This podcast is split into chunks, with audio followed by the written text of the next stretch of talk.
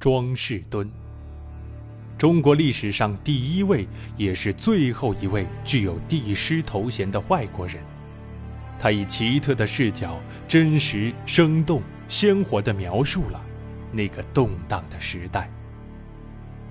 我是陈默，欢迎您收听《紫禁城的黄昏》系列长篇节目第六期：太后的反击与义和团运动。上，帝谕急，皇太后复训政。紫禁城的子民一开始并不了解大内里具体发生了什么，但当他们看到那条诏令后，他们就明白，当今皇帝正面临性命之忧，而这种忧虑并非来自于疾病。这里面还有一个故事。虽然离奇，但是一些分辨力不高的中国人会认为这是真的。当时光绪皇帝得知慈禧太后要从颐和园回来，在他离紫禁城不到十一公里时，皇帝担心自己会有危险，便换了便衣躲在英国的使馆中。还有一个传言说，英国的使者不但拒绝向光绪皇帝提供帮助，还将他囚禁，并送回了紫禁城接受慈禧太后的斥责。英国的使者非常粗暴地将使馆的大门关上，这种情况通常是不会出现的。哪怕真的出现了这样的事情，光绪皇帝也没有其他出路，光绪皇帝也不会没有其他出路，因为北京不止一座外国使馆，他完全可以再向别的外国使馆寻求帮助。我想，真正的经过大概是这样的。年少且悲惨的皇帝确实想出逃，但是被宫中的太监拦下了。后来，我从一些太监那里听到了事情的原委，他们说的似乎更加真实。皇宫大约有三千名太监，他们痛恨皇帝推行改革，不仅是因为敬畏慈禧太后，还与他们个人的利益相关。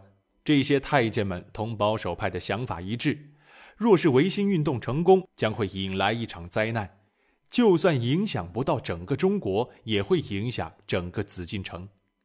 他们都希望太后可以让这腐朽的制度继续存在，以此确保他们继续这种奢靡的生活。虽然光绪皇帝无法解除自己的危难，但是他也不想连累朋友。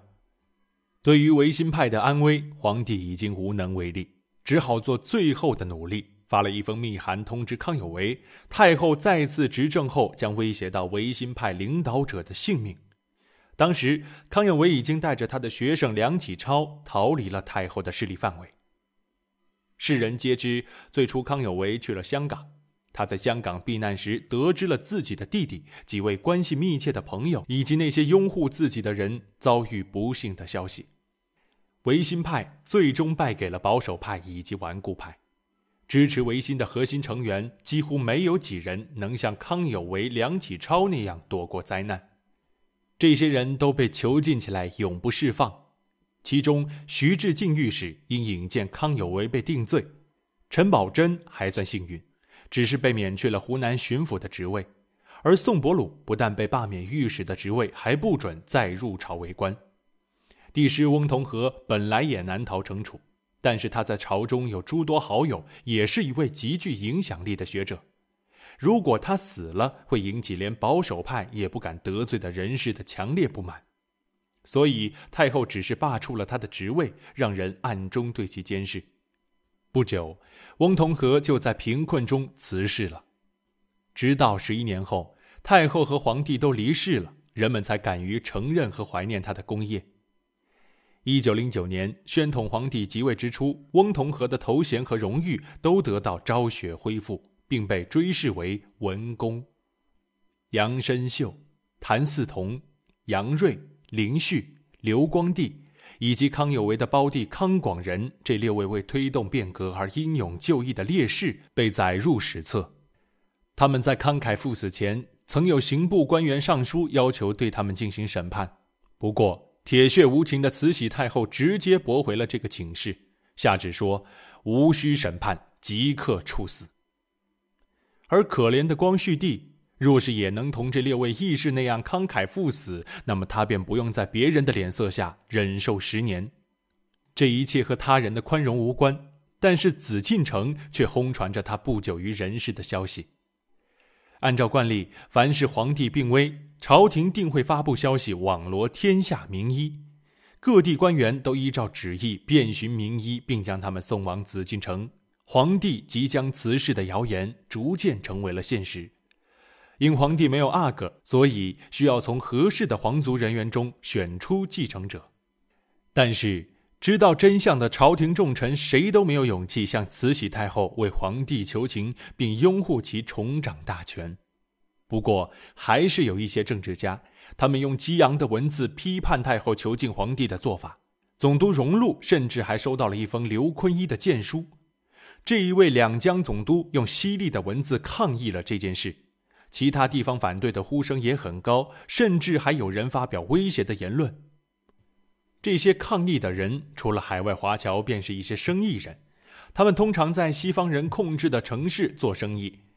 徐元善就是上海抗议群里的核心人物。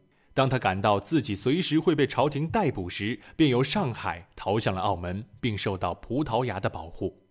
同一时间。